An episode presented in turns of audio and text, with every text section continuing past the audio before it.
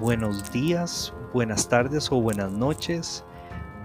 Muchísimas gracias por unirse a nuestro podcast. Esto es Mitos, Leyendas y Monstruos. Y debo de admitir que estoy con un frío del carajo. ¿Qué es este lugar en que estamos? Parece como el laberinto de la vez pasada, pero más lúgubre. Está todo lleno de neblina. ¿Qué es? son estas calles tan sucias? Una de dos cosas, o estamos en Whitechapel, Londres, a finales del siglo XIX, o no había visto este nivel de perdición desde que visité Casa Presidencial. No, pero debe ser Whitechapel. Eh, Ronnie anda por aquí. Ojalá traiga una suéter extra. Ronnie, Ronnie, ¿estás por ahí? Por acá, por acá. Bueno, todo bien. Eh, como Ricardo decía, Whitechapel del siglo XIX. Para los que no lo adivinaron, que no, no los vamos a invitar al equipo de detectives porque estaba muy obvio ahí. Este, hoy se va a hablar de Jack el Destripador. Vamos a tratar de abordarlo no como un true crime o algo de ese tipo, no como un vamos a resolver el misterio, sino como un vamos a hablar de la leyenda de Jack el Destripador. Y para eso tenemos la canción de principio, que están listos, sí mi capitán. Vive en Whitechapel en siglo XIX, Jack, el de... No, definitivamente el... Sí, no, el, presupuesto de, música no está... Eh, eso sale mejor en la práctica, sí. Sí.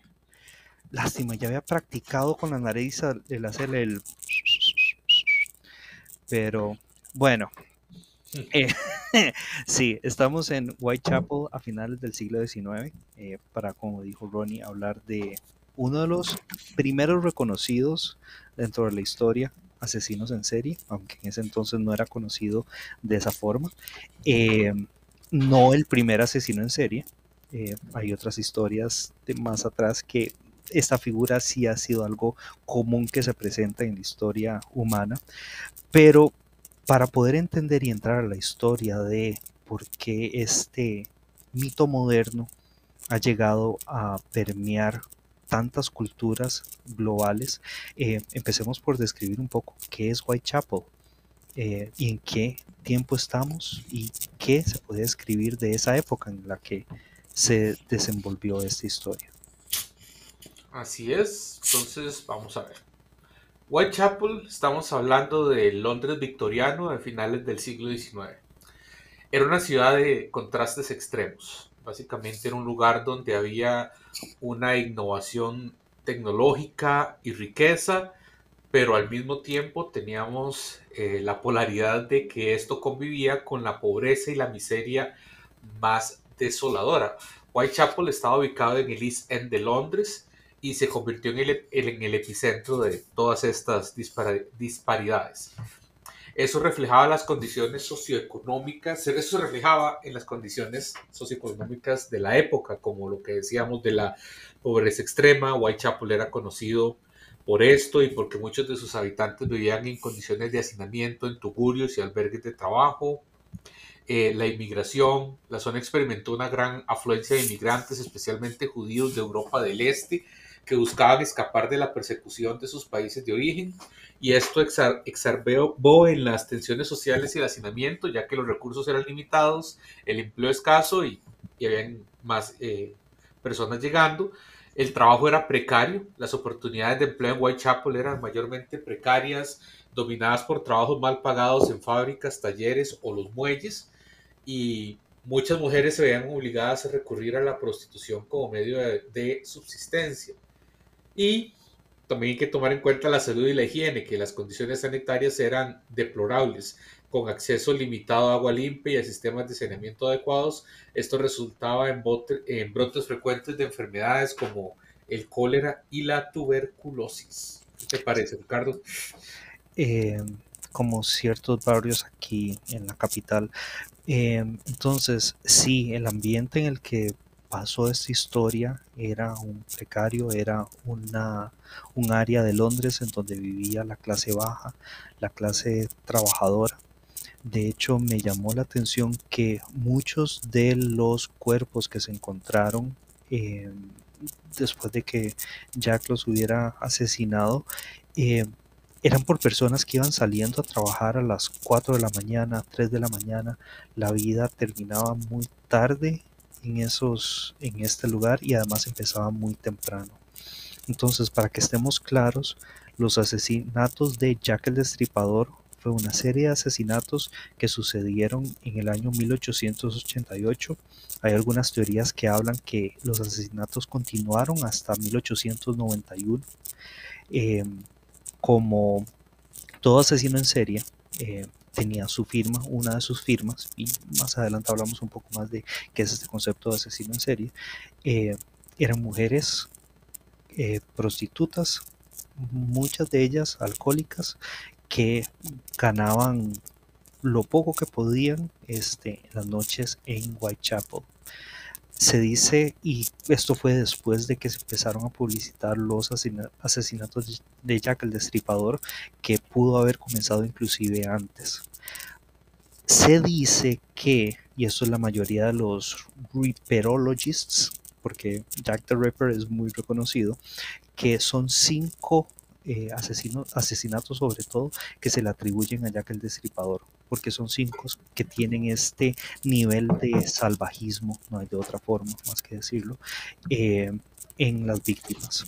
Aunque quería proponer, porque hay un primer asesinato, eh, y este es discutido en algunos libros, por aquello nos estamos basando en muchos de los textos ahorita eh, como hemos hecho también en otros episodios, en un par de libros en particular, uno que se llama La historia completa de Jack el Destripador de Philip Sutkin, que tiene un acercamiento muy periodístico eh, y también muy crítico de ciertas de las historias y mitos que pasan alrededor de esos asesinatos. El primer asesinato que por lo menos me llama la atención a mí es de una mujer que se llama Marta Tabram. Eh, vivía en Whitechapel, Em, y fue asesinada el 7 de agosto de 1888 entre la 1 y 3 y media de la mañana. Em, su cuerpo fue encontrado por em, un hombre que iba a su trabajo.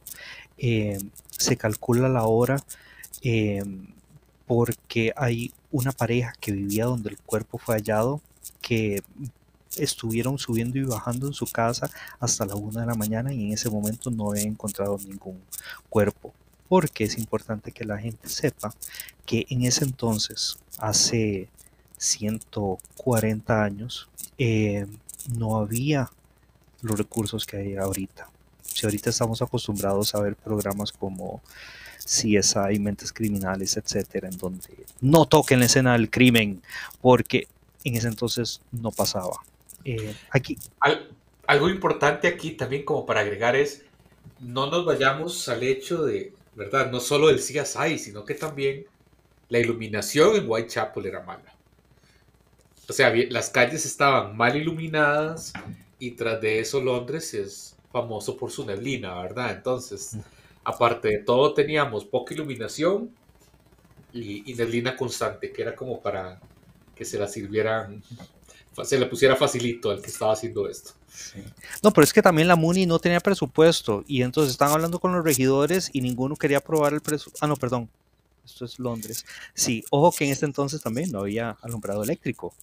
Eh, aunque Londres fue una de las primeras ciudades, este, no, había alumbrado eléctrico extendido por toda la ciudad. Es algo que poco a poco se iba extendiendo. Eh, muy buen punto. Eh, ¿Por qué estamos incluyendo a Marta Tabram el 7 de agosto? Ella fue, y estamos tratando de evitar pasar por los detalles lúgubres, pero sí hay una escalación desde esta hasta la última víctima. Eh, ella fue asesinada por 39 puñaladas. Eh, se detectaron primero eh, moretones alrededor de la cara porque nadie escuchó gritos ni pedidos de auxilio pero definitivamente se veía cierto ensañamiento a la hora de asesinarla. Eh, Marta apareció con sus enaguas levantadas, eh, como si hubiera estado en medio acto, y eh, ahí fue donde sucedió el, crimen. Al principio no se le dio mayor seguimiento. Se levantó el cuerpo y como pasaba muchas veces en Whitechapel, la vida siguió. El siguiente asesinato que se produjo fue sobre Marianne Nichols, eh, también prostituta con problemas de alcoholismo, que estaba tratando de encontrar el monto adecuado para poder rentar un cuarto en una pensión donde podía dormir. Eh, se había topado con un par de sus amigas eh, del área y también de la profesión y les había dicho que ya había hecho la, el, monto un par de veces y se lo había tomado esas veces, entonces iba a intentar una vez más. El 31 de agosto apareció su cuerpo, eh, se calcula que murió entre las 2 y media y 3.40 de la mañana y aquí ya este sí es el primer asesinato que se le eh, adjudica a Jack el Destripador. En ese entonces no se le conocía con, ese nombre, pero sí empezaba a mostrar ciertas características. Eh, murió con su cuello de, eh, bueno, degollada. Eh, el corte fue bastante salvaje, de hecho casi atraviesa todo el cuello. Y una de las primeras características, y la razón por la cual este se considera el primer cuerpo, es que estaba abierta. Eh, su, cuerpo estaba abierto con parte de sus intestinos salidos. así fue como ella fue encontrada. cada una de ellas es conocida con un nombre distinto tengo entendido, y corregime Ronnie, ella era conocida como Polly, ¿cierto? Correcto. Este, Marianne Nichols era conocida como Polly.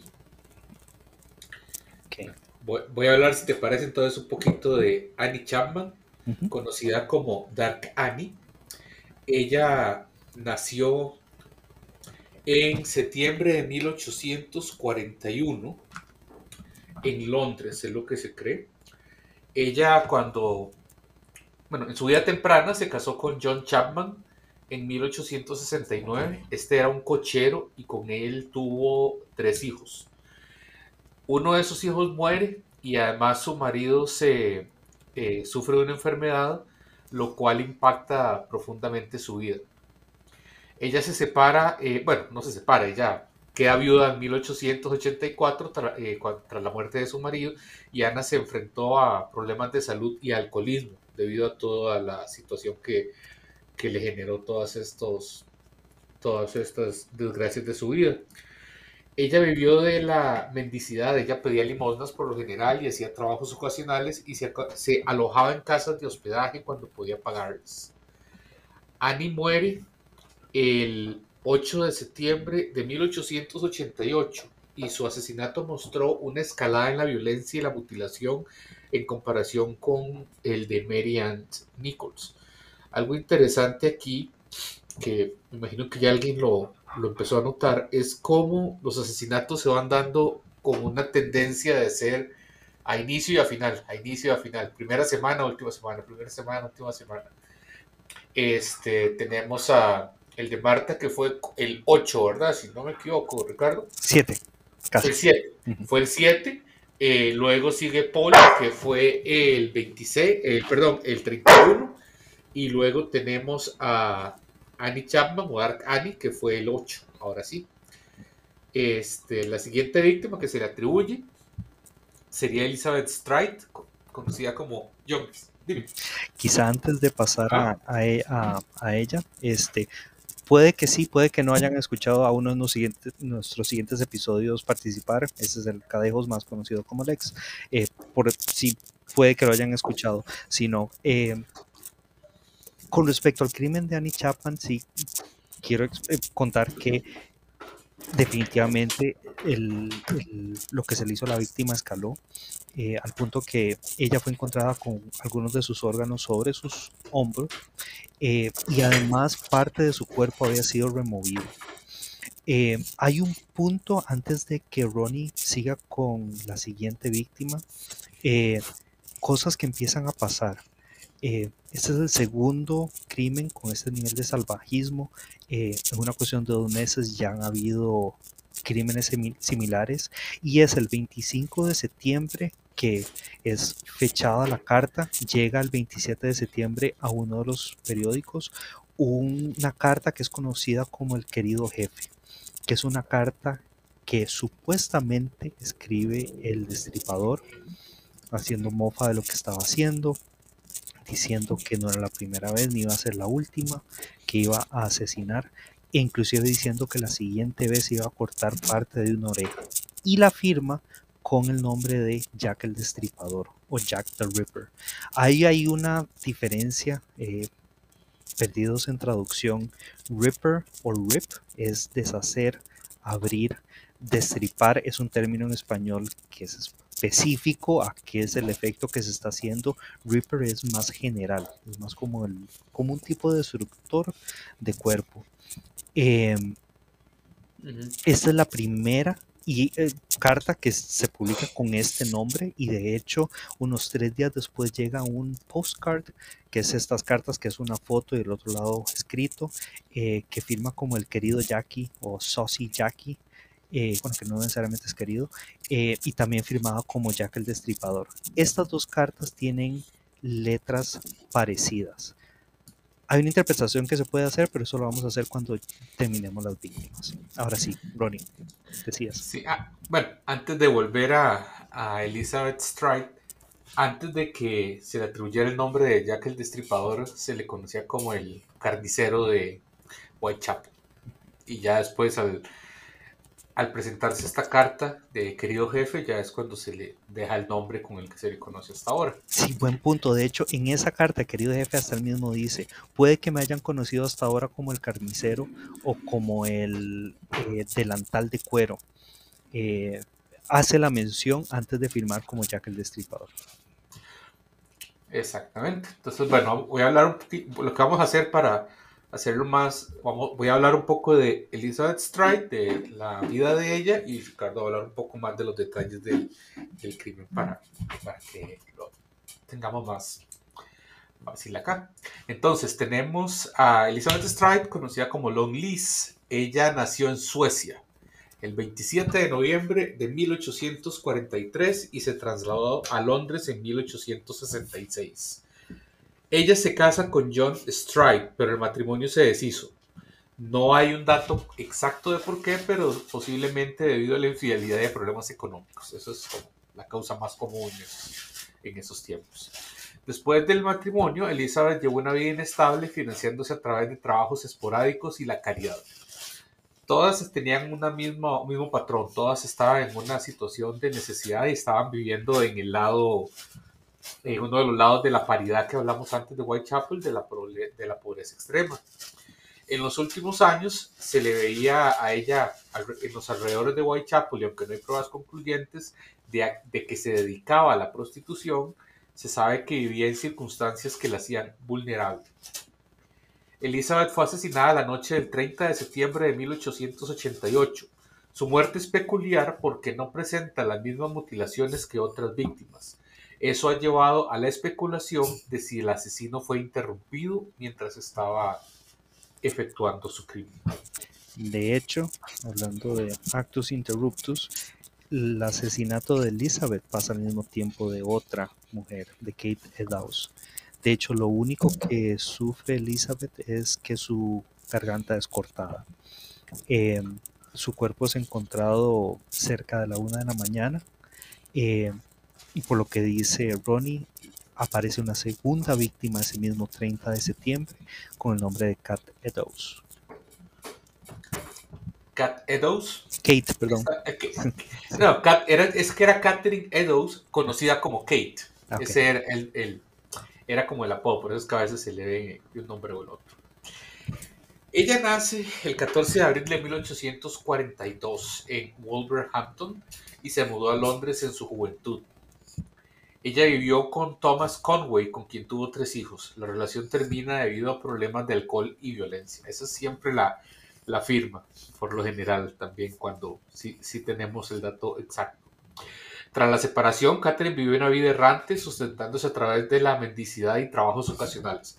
Todas ellas tenían esta serie de características, se compartían, eh, dependían de la caridad, trabajos ocasionales, se creía, antes se decía mucho de que todas las que él mataba, eh, ya que mataba eran prostitutas, pero ahora que se ha ido ahondando más en el caso, se ha llegado a la conclusión de que no precisamente. Lo que sí se puede decir es que eran, eran mujeres que vivían en una condición que las hacía eh, de desventaja, por así decirlo, condición de extrema pobreza y con sin un trabajo fijo, pero no tenemos el dato de que todas eran prostitutas se está debatiendo últimamente. Bueno, volviendo a Kate, en los últimos años se le, eh, se le veía en los alrededores de, de Whitechapel, donde vivía en refugios y se mantenía en la periferia de la sociedad. Ella fue asesinada en la misma noche que Elizabeth Stride, el 30 de septiembre de 1888, y su asesinato fue particularmente brutal con mutilaciones que coincidían con el modus operandi de Jack. De hecho, lo que sufre Kate es no solo se le corta la garganta, tiene el mismo efecto de que los órganos se colocan sobre los hombros, eh, pero también su cara es desfigurada, inclusive con dos formas de triángulos bajo los ojos. Eh, y además hay órganos que son removidos y desaparecen, el riñón este y el útero. ¿Por qué es importante esto? 15 días después, el 15 de octubre, hay una nueva carta. Y ojo que estas no son las únicas tres cartas. Constantemente los periódicos son bombardeados por diferentes cartas de gente que alude que es el asesino. Esta carta es infame porque es titulada Desde el infierno. De hecho, la carta empieza con, ese, con esa dirección, desde el infierno. Eh, y venía en una caja y dentro de la caja venía la mitad de un riñón. No se sabe porque en esa época no había análisis de ADN, no había manera de compararlo, además de que este, las pruebas no necesariamente eran mantenidas, sobre todo si era parte del cuerpo. Em, y en esta hace mofa de un investigador de apellido Losk. Em, dice que tiene un riñón que va a entregar eh, y que va a considerar si va a mandar alguna otra es importante mencionar que esta carta tiene letra distinta a las otras dos. ¿Qué la diferencia? Se cree, y esto es más reciente, más de análisis del siglo XX, que las dos cartas de Querido Jefe y el Sosi Jackie fueron en verdad creaciones del periódico que estaba publicando eh, la historia de Jack el Destripador para poder vender más periódicos y encontrarle y atribuirle además un nombre que era mejor que el carnicero o que el este, delantal de cuero y fueron ellos los que le pusieron Jack el Destripador. De hecho, esta carta desde el infierno no tiene la firma de, de Jack el Destripador, pero por el hecho de que venía con una parte de un cuerpo, se considera que puede ser la única original de todas las que se recibieron. Ojo que también está la posibilidad de que un estudiante de medicina haya podido conseguir, que a veces sucedía, pedazo de un riñón y lo haya incluido en una carta de, mofa. Lo que es cierto es que estas cartas y estas maneras de manifestarse, sobre todo después de tanto tiempo, es difícil de corroborar. Y pasamos a la última víctima reconocida ya que el disipador, que es Mary Jane Kelly. Así es, Mary Jane Kelly, conocida como Ginger Mary Jane Kelly es de las víctimas más misteriosas porque hay muchos relatos sobre su origen. Lo que coincide en la mayoría es que ella nació en Irlanda alrededor de 1863. No hay una información certera de qué pasó con ella en Irlanda, pero lo que se cree es que se casó joven y se mudó a Londres después de la muerte de su marido no hay información de, si efectivamente se casó o si, y si lo hizo con quién. Em, cuando ella vivió en Londres, eh, lo hizo con varios hombres en el East End y se cree que trabajaba como prostituta. Esta es una de las que sí se considera que tenía esta profesión. Antes de su muerte vivía en una habitación alquilada en Miller's Court en Whitechapel.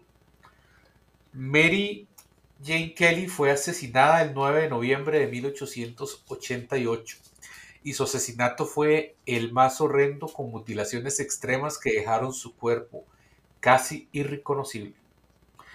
Algo interesante, antes de pasarle a Ricardo, que les voy a hablar un poquito de, del tema de, los, de cómo fue el asesinato, es la edad de las, de las víctimas, al menos de las cinco mujeres.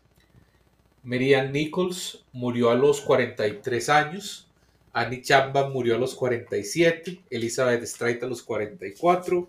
Catherine Edwards a los 46. Pero Mary Jane Kelly a los 25. Con esto, Ricardo, para que nos cuentes un poco de los detalles. Sí, Mary Jane Kelly fue la única que no fue encontrada en la calle, fue encontrada en el cuarto que rentaba. Como mencionó El nivel de salvajismo y ataque que le hizo sobre el cuerpo fue desmedido. Eh, se encontró en la chimenea del lugar que el asesino había quemado un par de cosas, quizá para dar luz y poder terminar el trabajo. Este, todo lo que se mencionó de de los de los anteriores las anteriores víctimas se repetía pero con mayor grado casi reconocible queda ella eh, y este fue el último ¿por qué el último? agarraron al sospechoso encontraron a la persona que hizo esto no simplemente los asesinatos dejaron de darse o por lo menos dejaron de darse en Whitechapel eh, después de este punto no hay otros crímenes de este nivel. Hay mujeres que sí son asesinadas alrededor de Whitechapel, inclusive hasta un torso que es encontrado y la gente asume que tiene que ver con el destripador. Sin embargo, o estos asesinatos son considerados por la policía como réplicas o copycats de el verdadero asesino porque no tenían ciertos elementos. En ese entonces sí se publicaba todo lo que salía. Entonces eso también pudo haber instigado a que las personas quisieran replicar alguno de estos asesinatos. Ahora, hay sospechosos y eran sospechosos y nombres que salieron en su momento, aunque parece ser que no pasan 15 años sin que una nueva teoría de un nuevo sospechoso no salga a la luz. Pero los principales son seis. Em, vamos a mencionarlos y un detalle de cada uno de ellos. Este, por ejemplo, estaba Montague Druid, que era un abogado inglés. No sé, Ronnie, si tenés algo, algún otro detalle de, él que sea importante mencionar.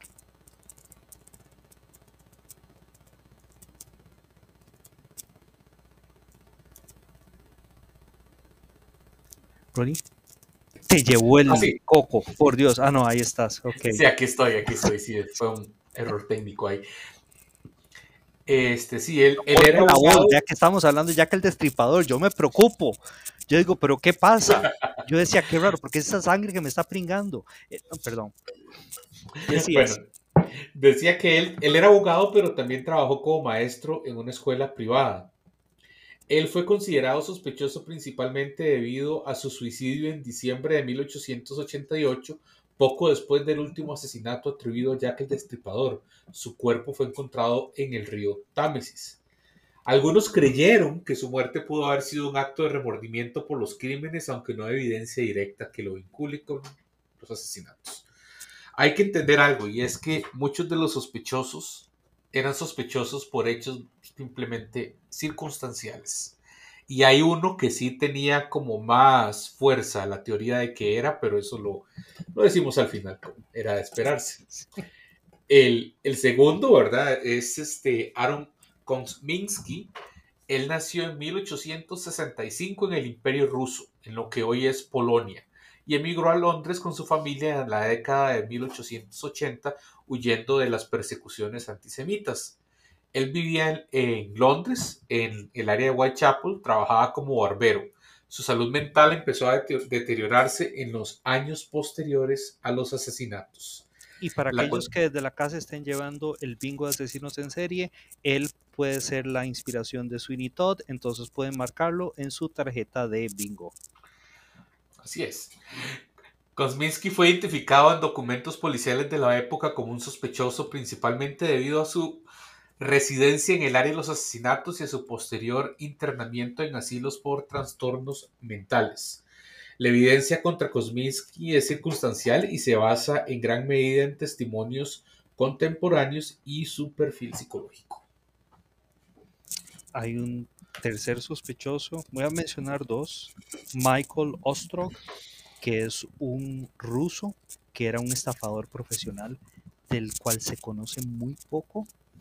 Este, Era político él. Ah, perdón. Eh, a propósito, sí, nos están diciendo producción que tenemos que seguir, no referencias. Ok, está bien. El cuarto es George Chapman, también polaco. Pueden notar aquí cierta, eh, cierto tema repetido con respecto de nacionalidades. Bueno, yo les entonces les menciono un poco aquí a James Kelly. Este James Kelly fue alguien que asesinó a su esposa en 1883 y lo internaron en, el asilo Broadmoor para criminales dementes. Ese era como el Arkham de Arkham Asylum de ese momento, pero, pero sin, sin Batman, marca registrada. Este, él se cree que escapó del asilo en 1888, lo que lo coloca en el tiempo y lugar correctos para ser considerado como sospechoso. Se sugiere que su historial de violencia y su habilidad para evadir la captura podrían indicar su participación en los crímenes.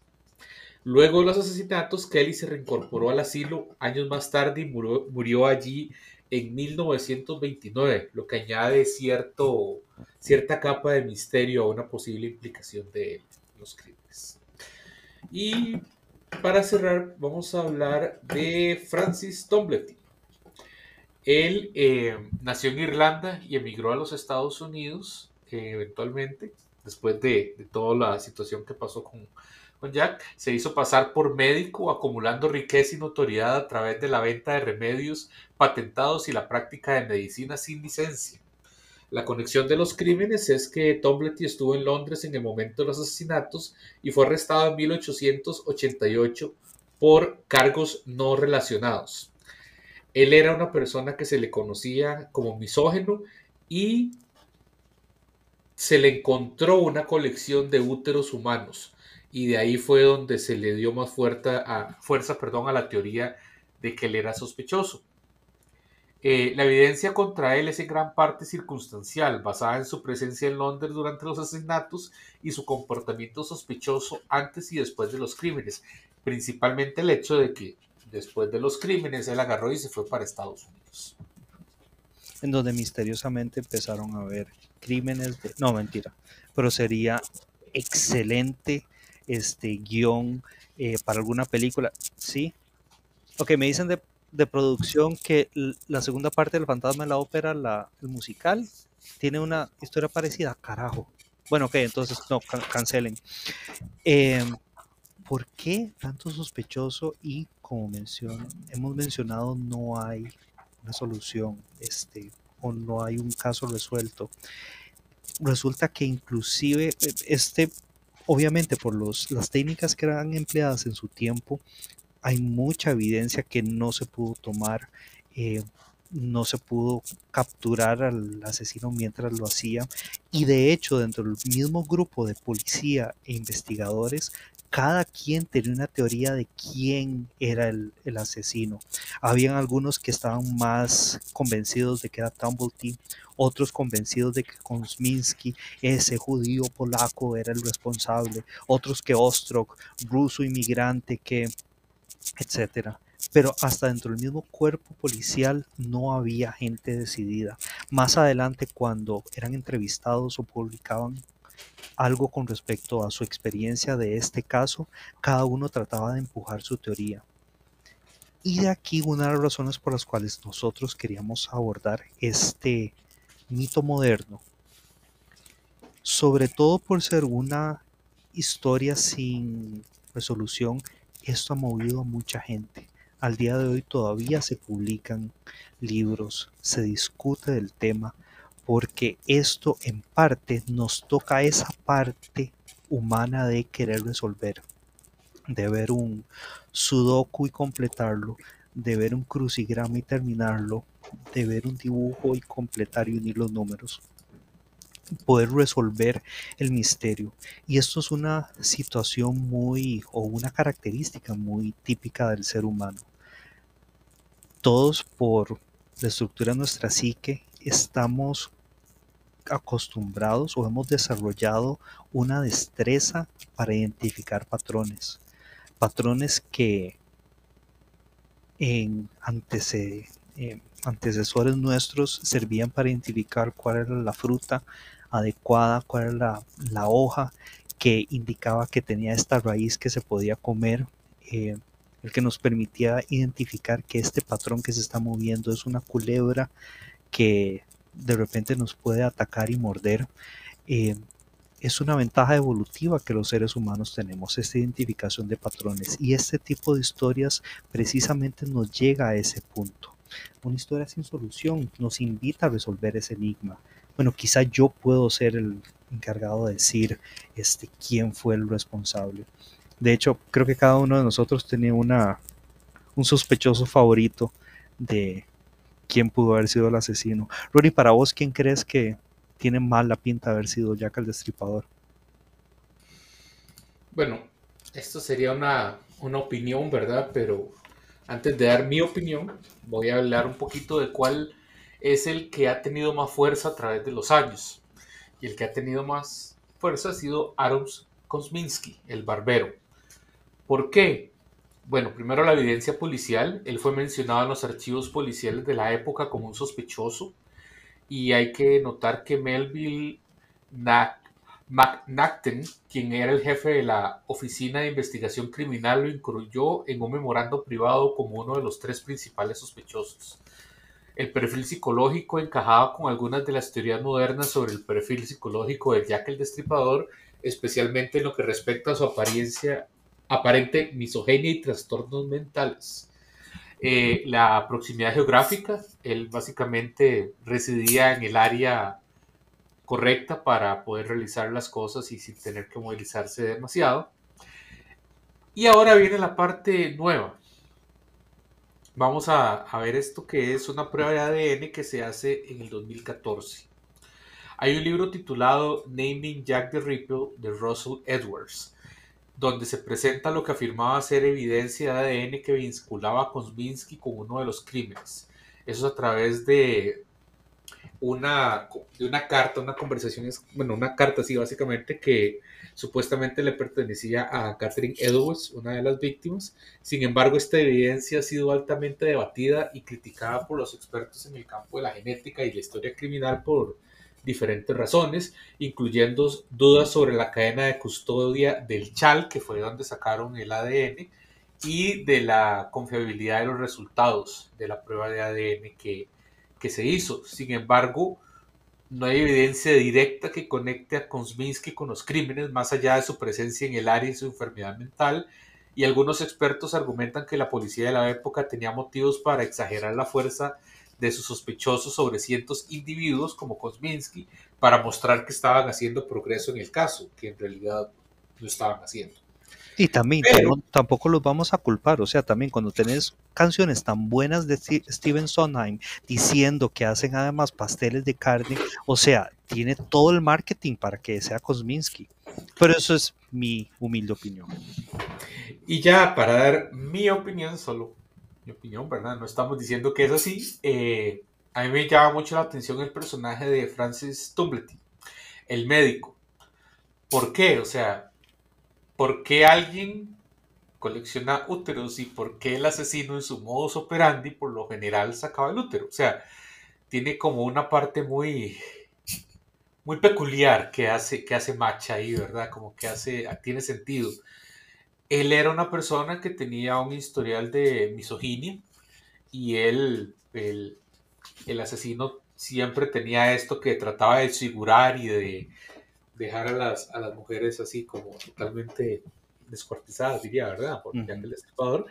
Eh, él estaba en el lugar correcto, en el momento correcto, él estaba en Londres en 1888, pero misteriosamente después de los asesinatos él simplemente huye a Estados Unidos. Entonces, me llama la atención, me parece que él estaba, que él tiene muchas cosas, ¿verdad? Pero obviamente simplemente una, la respuesta a una pregunta en una conversación, no es algo que tengo las pruebas o nada por el estilo. Yo en lo personal estoy sumamente convencido de que fue el coronel Mostaza en la biblioteca con el candelabro. Pero eso de nuevo es solo mi humilde opinión. Ahora, todas las décadas aparece un nuevo libro diciendo, no, eh, esta es la manera de resolver como Ronnie mencionó. Hay uno en particular que quiero resaltar porque siento que resuena y si hace eco este, al día de hoy es una historia como esta. Eh, en los 70 salió un libro que aducía que se había encontrado la verdadera razón. Creo que es un, uno que se llama Jack el Destripador, la solución final, eh, que decía que el asesino era el príncipe Albert Victor, eh, miembro de la familia real, que se casa con Annie Crook, que era una católica, que en ese entonces iba a ser eh, algo sumamente este, controversial por el gobierno, eh, bueno, y la aristocracia inglesa siendo protestante, y que esta boda fue vista por Mary Jane Kelly, Ginger, que nos mencionó Ronnie, y que esta le empieza a chantajear. Entonces, lo que decide hacer Albert es organizar este, un escuadrón de la muerte que poco a poco fueran a asesinar a las mujeres que habían visto y que eran amigas de Mary Jane Kelly. Eh,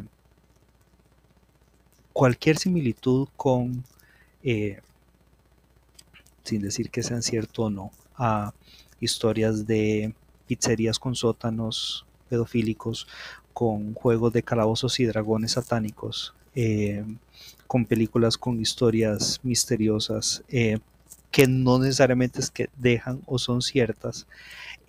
definitivamente esta historia tuvo pegue hubo gente que estaba convencido de que esto era así. Hay gente que al día de hoy inclusive todavía piensa que, caso muy específico de Costa Rica, el psicópata, eh, que el principal sospechoso, dicen, es miembro de una familia política poderosa. A pesar de que hay un libro y ciertas investigaciones que indican que es otra persona responsable de los crímenes del psicópata, pero pregúntele a mucha gente, de hecho, cuando compartí con alguna gente que este iba a ser el capítulo y que íbamos a hablar de asesinos en serie, dos personas me mencionaron por aparte este, el caso del psicópata y esto, de que estaba relacionado con este hermano de puntos suspensivos.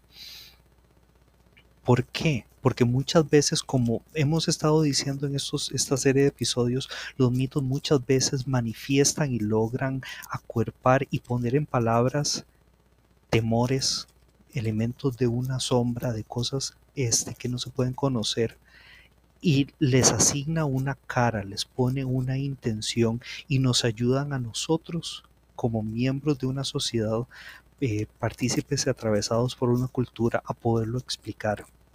Sí, habían en a finales del siglo XIX en Whitechapel problemas sociales y no solo Whitechapel extendido, una diferencia social sumamente marcada que ideal sería si además el responsable de todo eso es un príncipe que es responsable de estas muertes, más allá de además responsable por cierta este, inequidad con respecto a este, los bienes y las oportunidades de las personas en la sociedad.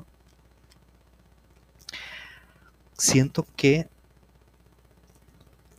estamos entrando a la hora 3 de nuestro episodio. Este, disculpas y muchas gracias si este, siguen con nosotros. Aunque ya yo sé que vos lo paraste un par de veces, si vos sabes a quién me estoy refiriendo, vos que estás oyendo, pero está bien, no importa. Gracias por seguirnos oyendo. Este, no puedo evitar no mencionar el trabajo de John Douglas y Mark Olshaker, eh, que son bueno, fueron investigadores del FBI y fueron los responsables de acuñar el término asesino en serie.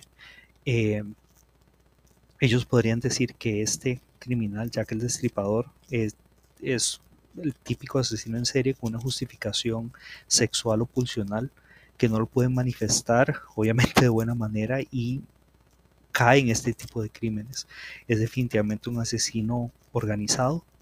Eh, que más bien toma cada una de las interacciones como una oportunidad de crecer y mejorar su método, mejorar entre comillas obviamente para, para él, pero es interesante como una ciencia que fue descubierta y desarrollada en los 70 nos sirve para ver la vista atrás y poder clasificar, aunque no necesariamente resolver este, este crimen. Creo quizá para ir terminando, eh, estas historias nos aducen muchas veces, nos aducen a, a investigar, a meternos más al fondo, porque aluden a lo morboso, a esta parte que por lo general no se habla. Si lo ligamos de alguna forma con el episodio anterior, este fue un minotauro que no fue domado, que se salió de control, pudo escapar del laberinto y su laberinto se convirtió en calles sucias, llenas de neblina, en un Londres victoriano. Em, que a veces es lo que pasa cuando las situaciones o la persona o el crecimiento o el desarrollo no les permite a una persona crecer como debería de crecer.